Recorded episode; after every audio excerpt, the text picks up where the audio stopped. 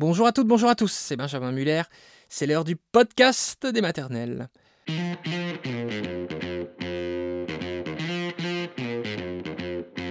Le podcast des maternelles, aujourd'hui le thème, le syndrome de la cabane. Qu'est-ce que le syndrome de la cabane? Vous allez tout comprendre avec un témoignage, celui d'Emmanuel, et avec une analyse, un décryptage d'un pédopsychiatre, docteur Alexandre Hubert. C'est parti.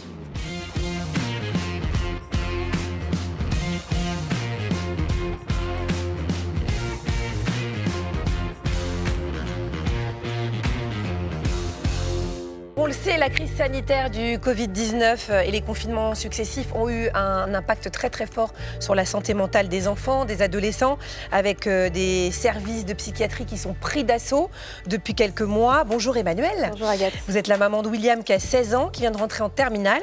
Et après deux confinements que bah, tout le monde a connus, votre fils, il a développé ce qu'on appelle un syndrome de la cabane. Alors on va bien expliquer ce que c'est parce que personnellement, j'en avais jamais entendu parler. En fait, il pouvait, il voulait plus sortir de sa chambre. C'est même pas de la maison. Alors on va revenir un petit peu euh, en arrière. C'est vraiment vraiment formidable que vous soyez là pour témoigner parce que c'est vraiment un sujet qu'on ne connaît pas. Euh, on va essayer de mieux connaître William. Comment s'est déroulée votre grossesse, les premières années de votre fils? Est-ce que vous pouvez nous parler de lui simplement? Oui, euh, en fait, moi j'ai eu une grossesse plutôt compliquée. Après un premier cancer, je pensais ne pas pouvoir avoir un enfant. Et donc, euh, quand William a été annoncé, évidemment, ça a été une joie incroyable.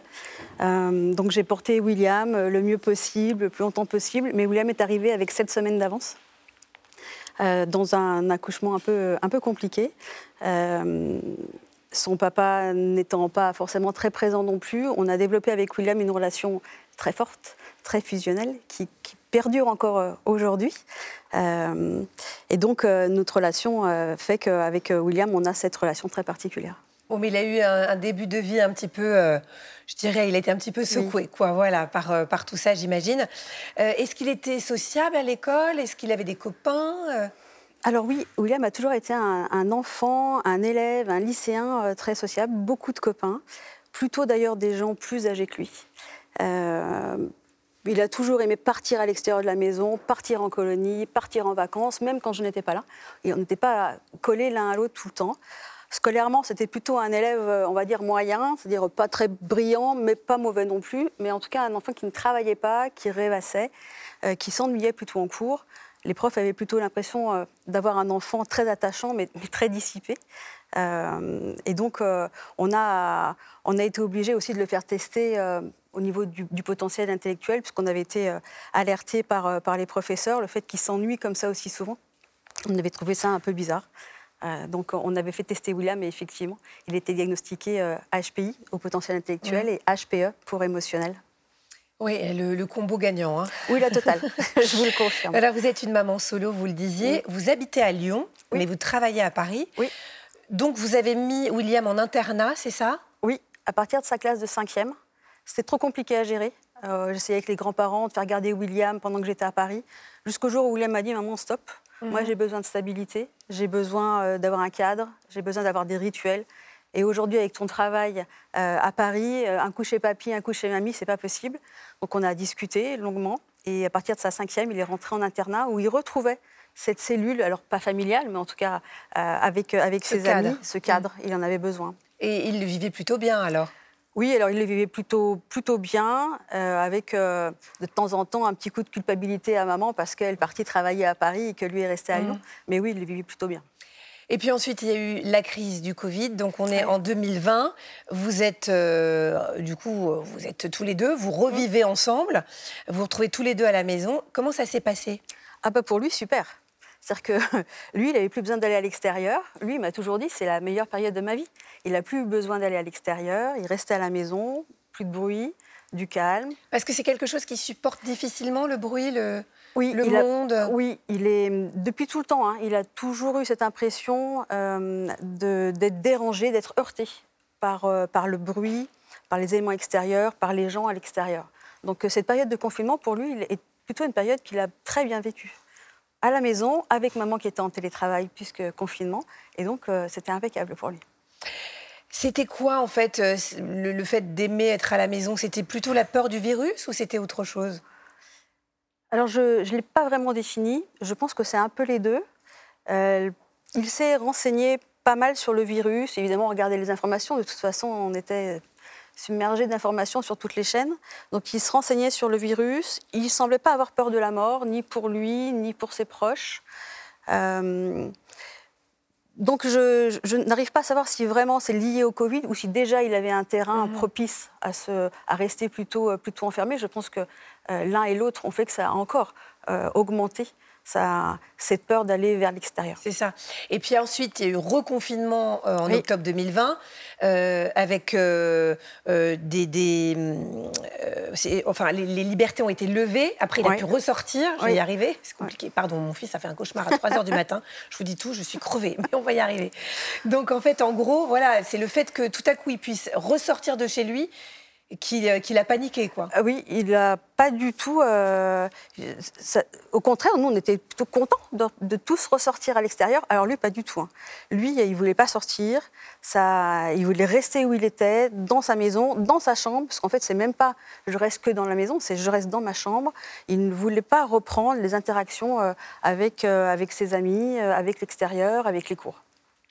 Donc impossible de le faire aller au cinéma, impossible d'aller le faire voir des, copains, euh, impossible de le faire sortir. Oui, impossible de le faire sortir. Pourtant, je, je, crois que j'ai tout essayé, hein, la force, pas la force, euh, la discussion, la persuasion. Euh, mais, mais, William ne, voulait pas du tout en entendre parler, même pour des activités qu'il aimait faire, hein, aller au restaurant, aller voir un film qui l'intéressait.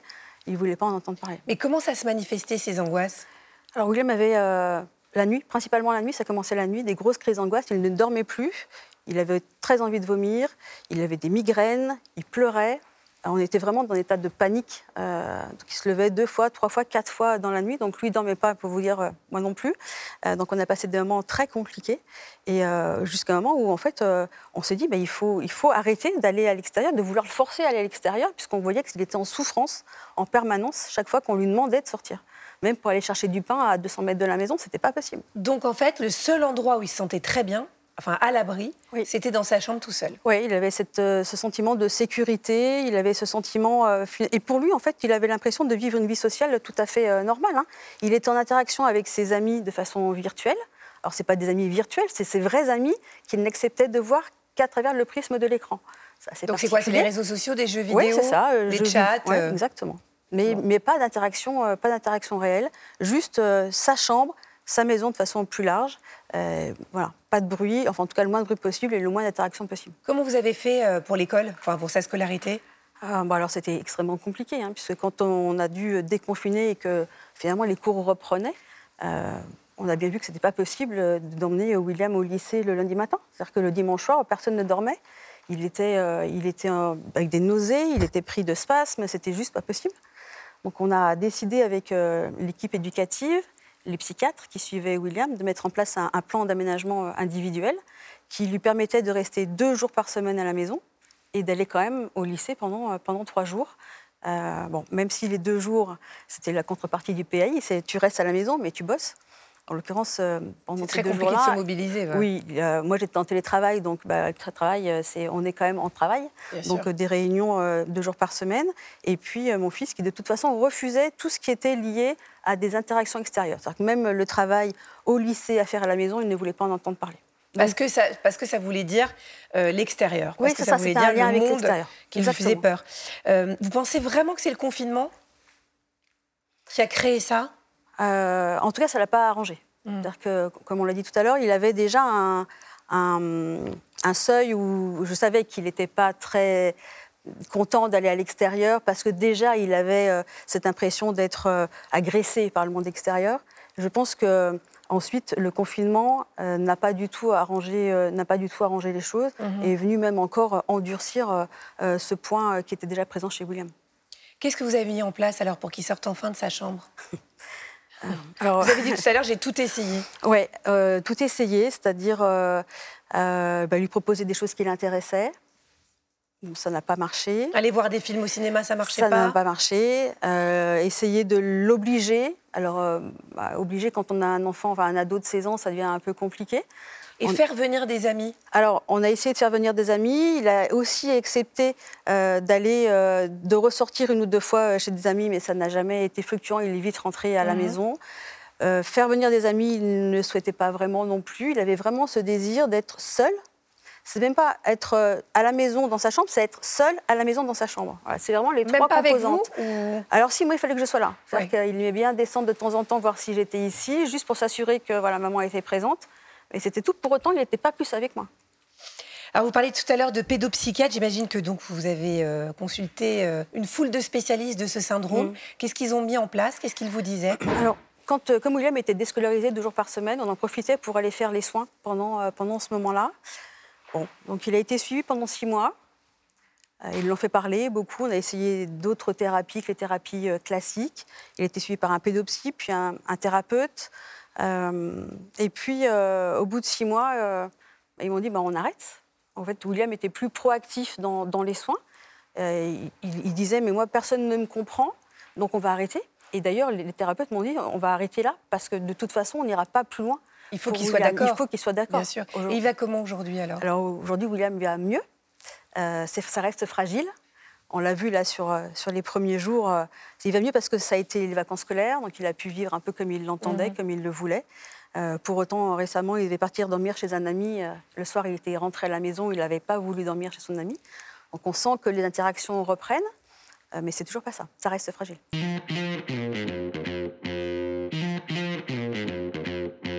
Et pour nous éclairer sur ce sujet qu'on n'a donc jamais évoqué dans la maison des maternelles, le docteur Alexandre Hubert. Bonjour docteur. Bonjour. Merci d'être avec nous. Vous êtes pédopsychiatre à l'hôtel Robert Debré à Paris et vous avez coécrit avec le docteur Anne Bargiacci plusieurs euh, opus, notamment L'enfance en question, déjouer le stress à l'école. C'est paru chez Nathan et je vous le recommande. Est-ce que vous pouvez nous expliquer ce qu'est le syndrome de la cabane? Syndrome dont on n'a donc jamais entendu parler, enfin en tout cas moi. Le syndrome de la cabane, c'est un, un état émotionnel transitoire. Déjà, fait- ça remonte le moral, le mot Voilà. transitoire. qui, qui fait suite à une période de, où on a été enfermé. C'est-à-dire que ça s'est beaucoup vu euh, après le confinement. Les personnes sont restées au sein de leur domicile et ont euh, une appréhension par rapport à tout ce qui est l'extérieur. C'est-à-dire que tout ce qui va être chez nous est vécu comme quelque chose de positif, alors que tout ce qui est à l'extérieur est vécu comme plutôt dangereux ou anxiogène. Et du coup, c'est des personnes qui ont du mal à sortir de chez elles. D'accord. Est-ce qu'on ne l'a pas tous plus ou moins vécu? Probablement qu'à des degrés divers, on a pu ressentir des éléments qui Une peuvent petite s'en appréhension apparenter. à ressortir, se retrouver à faire ses courses avec du monde. Euh. Benjamin, je crois pas. Sincèrement, on peut avoir été très heureux de sortir de, de- de- de cette période, de voir Bon. des gens. Non, mais On- moi, j'ai un peu ce truc-là. Si, par exemple, si je reste, si je suis malade pendant 4-5 jours, après, Ouais. ressortir, moi, je suis bien Alors, chez un moi. plaid avec un thé. Je vous regarde, je vous regarde à 9h25 le matin. Oh, Excusez-nous, docteur, on, on divague. Euh, on a reçu une question en vidéo pour vous de Marie-Pierre. Regardez. Vous parlez du syndrome de la cabane. Je voulais savoir si c'était un phénomène nouveau. Alors, le, syndrome de la cabane, c'est pas quelque chose qui est nouveau, c'est quelque chose qui a été un peu remis au goût du jour à l'occasion euh, des différents confinements qu'on a connus. Néanmoins, c'est des phénomènes qui étaient déjà décrits, notamment chez les personnes qui restent enfermées euh, sur des périodes assez longues. Donc, c'est des choses qu'on a pu retrouver chez des prisonniers, chez des personnes qui sont hospitalisées au long cours ou dans des maisons de retraite où, par exemple, les personnes ont une appréhension à sortir de leur chambre, ne serait-ce que pour aller euh, faire un tour dans le jardin, par exemple. Alors, on a une question de Violaine qui vous demande comment aider un proche qui souffre du syndrome de la cabane. Concrètement, qu'est-ce qu'on peut faire? Alors, il y a pas mal de choses qu'on peut faire. En fait, ce qui est important d'avoir en tête, c'est qu'on on a des fausses croyances qui vont se construire. C'est-à-dire qu'on se dit que chez nous, tout va bien, et qu'à l'extérieur, il y a un danger potentiel. Plus vous allez rester chez vous, et donc moins vous allez à l'extérieur, plus vous allez renforcer cette croyance. C'est-à-dire qu'à chaque fois, on va se dire, bah, aujourd'hui, il m'est rien arrivé parce que je suis resté euh, chez moi. Donc l'idée, c'est de lutter contre ces fausses croyances en s'exposant, donc en y allant de manière progressive. Et ça peut être sortir sur le palier de la porte, ça peut être euh, aller chercher son courrier, Donc, on sortir va les lui dire d'y aller petit à petit, puis Voilà. on va, on va l'inciter éventuellement à faire des petits pas. Exactement, quitte à l'accompagner et vraiment y aller progressivement et on vise des petits pas plutôt qu'un gros, un grand pas qui serait raté. Voilà. Euh, Maria vous demande quelles sont les erreurs à éviter quand on a un enfant, un ado atteint du syndrome de la cabane. Ce serait ça, d'aller trop loin, trop fort. Alors, il y aurait le fait d'aller trop loin, trop fort et parfois aussi ce qu'on peut faire involontairement, c'est renforcer ses fausses croyances. C'est-à-dire le fait de dire par exemple, bah, ok, aujourd'hui tu le sens pas d'aller à l'extérieur, on va attendre demain, on va attendre que tu sois prêt. Il est possible qu'on soit rarement prêt. Et du coup, il vaut mieux se dire bon, bah, j'ai bien compris qu'aujourd'hui, euh, aller, euh, je sais pas moi, au, au cinéma par exemple, ce soit trop difficile. Mais néanmoins, qu'est-ce qu'on pourrait faire? Qu'est-ce qui serait envisageable comme petit pas, comme on disait, euh, pour s'exposer? C'est quoi la différence avec l'agoraphobie?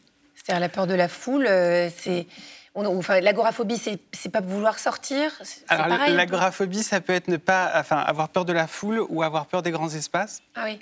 Et dans tous les C'est cas, pas en fait, forcément l'extérieur, c'est quand il y a beaucoup de monde, quoi. Ça- pas forcément. Il peut y avoir personne comme il peut y avoir beaucoup de monde. Le, le point commun, c'est que vous pensez que dans cette situation, vous ne serez pas en mesure d'avoir euh, de l'aide si jamais vous vous étiez pas bien. D'accord. Euh, ce qui fait que si vous êtes euh, dans la foule un jour de solde, on peut imaginer qu'effectivement personne vous remarque et que du coup, si vous, vous- il vous arrive quelque chose, vous ne puissiez pas avoir d'aide. Et à l'inverse, si vous êtes tout seul, perdu au milieu de la pampa, Mmh. pareil, vous n'aurez pas d'aide. On peut être agoraphobe au milieu d'un parc vide. On apprend des choses. Sûr. Euh, un autre, euh, quelle est la différence? C'est celui de Marion. Quelle est la différence entre le syndrome d'Ikikomori et le syndrome de la cabane? Alors, dans le syndrome de la cabane, on est dans un processus euh, qui est transitoire, hein, donc qui n'est pas pathologique. Dans le hikikomori, on est dans quelque chose qui est pathologique. Le hikikomori, ça a été décrit plutôt chez les Japonais, chez les adultes jeunes, et c'est des périodes qui restent enfermées plus de six mois et dans lesquelles il va y avoir une altération aussi des rapports sociaux, même au sein du domicile. Ah d'accord, donc euh, là, il ne se serait pas, William, entendu avec sa maman comme ça, s'il avait ce syndrome-là, quoi. Et, et puis, euh, le, le syndrome de la cabane, il va vraiment faire suite à une période où on est resté enfermé chez soi, Mhm. alors que le hikikomori, enfin, c'est, c'est- on va s'enfermer chez soi.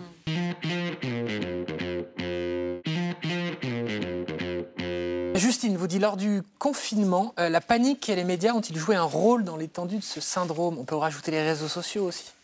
Alors, ce qu'on sait par rapport à tout ce qui va être trouble anxieux, et euh, c'est notamment décrit euh, dans les états de stress post-traumatique, c'est que le fait d'être être trop collé sur les écrans et d'avoir des informations anxiogènes va favoriser du coup la survenue d'un d'un trouble anxieux chez la personne. Et du coup, un, un conseil à donner, c'est vraiment évidemment de s'informer, mais de limiter ces sources d'informations anxiogènes et de ne pas être tout le temps euh, focalisé dessus. Euh, ça ça s'est vu, enfin ça se voit en tout cas régulièrement, notamment euh, lorsqu'il y a des attentats ou, euh, ou lors de la pandémie, où les, les personnes après sont complètement obnubilées par ça. L'arrivée des chaînes info en continu n'a pas aidé, je pense. Bah, en tout cas, si on y va, il faut y aller avec parcimonie. Et puis il y, a un- il y a un filtre quand même sur les chaînes d'infos, ce qu'il n'y a pas du tout sur les réseaux sociaux.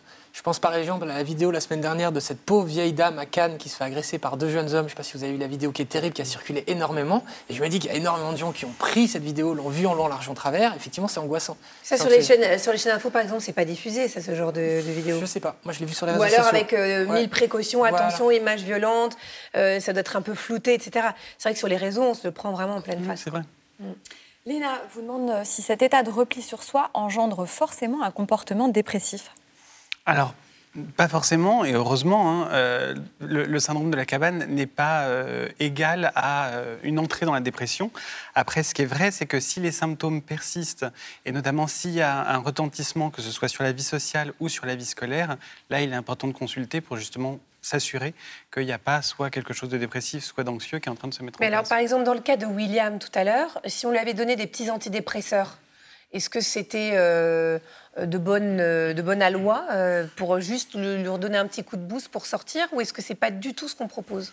Il, il faudrait, il faudrait euh, revoir, en fait, si vous voulez, tout ce qui est l'antériorité et l'ensemble des difficultés que peut avoir euh, William. Et sur un enfant qui n'a pas eu de difficulté, par exemple, euh, euh, particulière, mais qui a juste créé ça à cause du confinement Sur, sur le syndrome de la cabane, il n'y a pas d'indication à un traitement médicamenteux puisqu'on est vraiment sur quelque chose de transitoire. ouais. Et que l'idée, c'est progressivement, les choses vont rentrer dans l'ordre. Si après, ça rentre pas dans l'ordre, là, il faut consulter pour s'assurer qu'on n'est Ouais, pas sur une pathologie. Ou, Mm. voilà. Ça touche des enfants à partir de quel âge? On n'a pas d'âge euh, clairement décrit, donc ça, je ne pourrais pas vous dire exactement en tout cas à quel âge euh, ça commence. Après, en termes de, de risque, il n'y a, pas, euh, il y a pas de différence que ce soit sur euh, des enfants qui sont à l'école versus collégiens, versus lycéens, versus adultes. Ça. Le spectre est large. Après, on comprend mieux pourquoi, dans son témoignage, Emmanuel dit qu'à un moment, les pédopsies ont dit on arrête, parce qu'il n'était pas proactif et que donc il ne voulait pas s'en sortir. Quand vous dites que c'est transitoire, transitoire, on comprend mieux pourquoi les médecins ont dit bon, ben voilà, on attend que ça passe en fait. C'était ça. C'est c'est ça. Et puis après, peut-être aussi hein, que euh, parfois, il faut réussir à, à travailler main dans la main avec euh, le patient. Et euh, si- s'il n'y a pas une confiance entre euh, le, le thérapeute et le patient, l'idée, c'est qu'on soit contre-productif. Donc, euh, c'est probablement pas ce qui est recherché. C'est pour ça que c'est important qu'il y, ait- qu'il y ait une bonne alliance, en tout cas, entre, entre l'équipe qui soigne et, et le patient. Il peut y avoir un lien avec la phobie scolaire? Le, le- alors la phobie scolaire, maintenant, ça s'appelle refus scolaire anxieux. C'est pas la même chose. Vraiment, le, le refus scolaire anxieux, on va être dans un cadre pathologique. Après, les sources peuvent être différentes. Et le, dans le, le syndrome de la cabane, ça fait suite à un moment où on est resté enfermé chez soi, alors que c'est pas forcément le cas dans le refus scolaire anxieux. Laurence vous demande ce que craignent véritablement les personnes qui souffrent euh, de ce syndrome. Alors, c'est vraiment l'extérieur qui va être vécu comme anxiogène. Les, les différentes sources peuvent être euh, variables en fonction des personnes. En règle générale, c'est un tout, c'est-à-dire qu'à l'extérieur, vous avez plus de stimuli, vous avez plus de stimuli auditifs, plus de stimuli visuels, vous avez besoin d'être plus attentif, plus faire attention euh, à vous, aux- euh, enfin, à l'extérieur, les piétons, les, les- les voitures, etc., etc. Et donc, c'est cet ensemble-là qui est vécu comme agressif. Ah oui. Euh, Valérie nous dit Ma fille ne veut plus sortir, elle passe ses journées en pyjama, elle refuse toute interaction sociale. Elle vous demande quel recours. Alors, C'est les, compliqué à distance sans Voilà, la bien personne. sûr, mais- les, les- les difficultés qu'il va y avoir, je pense qu'il y a plusieurs choses qu'on peut mettre en place. Il y a déjà, donc, ce qu'on disait, se fixer des petits objectifs, c'est-à-dire de sortir, de sortir de chez soi, même si c'est pour des choses qui sont ludiques, hein. Euh, pas forcément obligatoirement aller à l'école, mais euh, que ce soit sortir, acheter du pain, sortir euh, au Faire cinéma, vélo, voir des amis, voilà. Tout ça, ce sera des choses qui seront positives. Essayer de diminuer tout ce qui favoriserait le fait de rester à l'intérieur, donc éviter le, euh, tout ce qui serait télé, jeux vidéo, etc., etc., qui pourrait être une source de, bah, finalement, c'est pas si mal de, de rester à la maison. Et puis après, si ils ont euh, cette possibilité, évidemment, d'essayer de trouver de l'aide, euh, donc soit à travers les sites comme Clepsy, dont on parlait tout à l'heure, soit à travers le généraliste, un Mm. psychologue, un pédopsychiatre, si- s'ils en ont autour de chez eux. Euh, Louis vous dit quand un ado souffre du syndrome de la cabane, est-ce lié à la méfiance à l'égard d'autrui et à la peur de faire confiance aux autres? Là, il va un petit peu plus loin dans l'analyse. Dans, le syndrome de la cabane, c'est l'extérieur qui est vécu comme anxiogène, mais au sein du foyer, il n'y a pas forcément de difficultés dans les rapports sociaux. Et s'il commence à y avoir euh, une méfiance, une appréhension par rapport à l'autre, je pense que c'est là, du coup, on sera sur une altération du fonctionnement social et c'est important de consulter pour s'assurer qu'on n'est pas dans un autre trouble, que ce soit phobie sociale ou d'autres euh, d'autres troubles où il peut y avoir ça. Sandra vous demande comment faire la différence entre un ado qui souffre de ce syndrome et un ado qui passe simplement beaucoup de temps dans sa chambre. Oui, il faudrait pas que beaucoup de gens nous regardent en se disant mince, il a le syndrome, alors que quand on est ado, on aime son petit cocon, euh, on aime être crado dans sa chambre. Et En, pratique, s'il n'y a pas de difficulté pour sortir à l'extérieur, on n'est pas dans le syndrome de la cabane. Donc, typiquement, si euh, les amis proposent une sortie et qu'il est tout à fait euh, partant pour y aller, c'est que tout va bien et pas d'inquiétude. Euh, on vous demande si le syndrome de la cabane touche autant les filles que les garçons. Il y a- il y a- oui, il n'y a pas de, de différence euh, en termes de, de, de répartition. euh, De genre. non. Ikikomori, c'est pas plutôt les garçons? Si. Ikikomori, Ouais. si, c'est plus les garçons. Ah bon? Ouais. Vous saviez pas ça? Non, super. Vous avez deux garçons. Euh, le syndrome de la cabane, la peur de sortir, ont-ils touché davantage de jeunes depuis le confinement? Vous-même, en consultation, vous l'avez constaté? Depuis le confinement, il y en a eu plus? Hum, Alors, enfin, comme ça fait suite à des périodes où on est resté enfermé, oui, effectivement, euh, les, périodes de confinement été propices au syndrome de la cabane.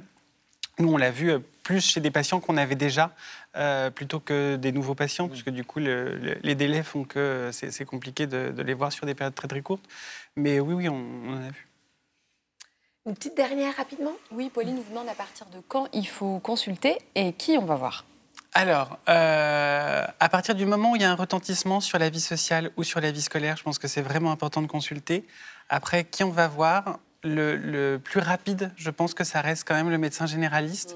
Euh, hélas, les délais euh, pour trouver des pédopsychiatres sont relativement longs, que ce soit n'importe où en France. C'est, voilà, c'est pas lié à une région donnée, donc euh, il faut essayer de trouver de l'aide, soit sur les, sur les sites dont on parlait, soit le généraliste. Et puis, si on a la chance, évidemment, euh, on peut aussi prendre rendez-vous avec un pédopsychiatre ou un, psychologue.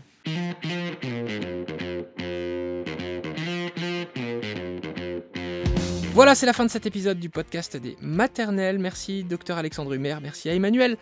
Merci à tous et toutes de nous avoir écoutés. N'hésitez pas à mettre des étoiles, des notes, des commentaires sur l'application sur laquelle vous écoutez ce podcast. Ça nous aide beaucoup pour le référencement. Voilà, ce serait très gentil. Après, si vous ne le faites pas, on vous en veut pas. Mais si vous le faites, bah, on est content. Voilà. C'est bien d'être content. Hein voilà, salut tout le monde, à demain.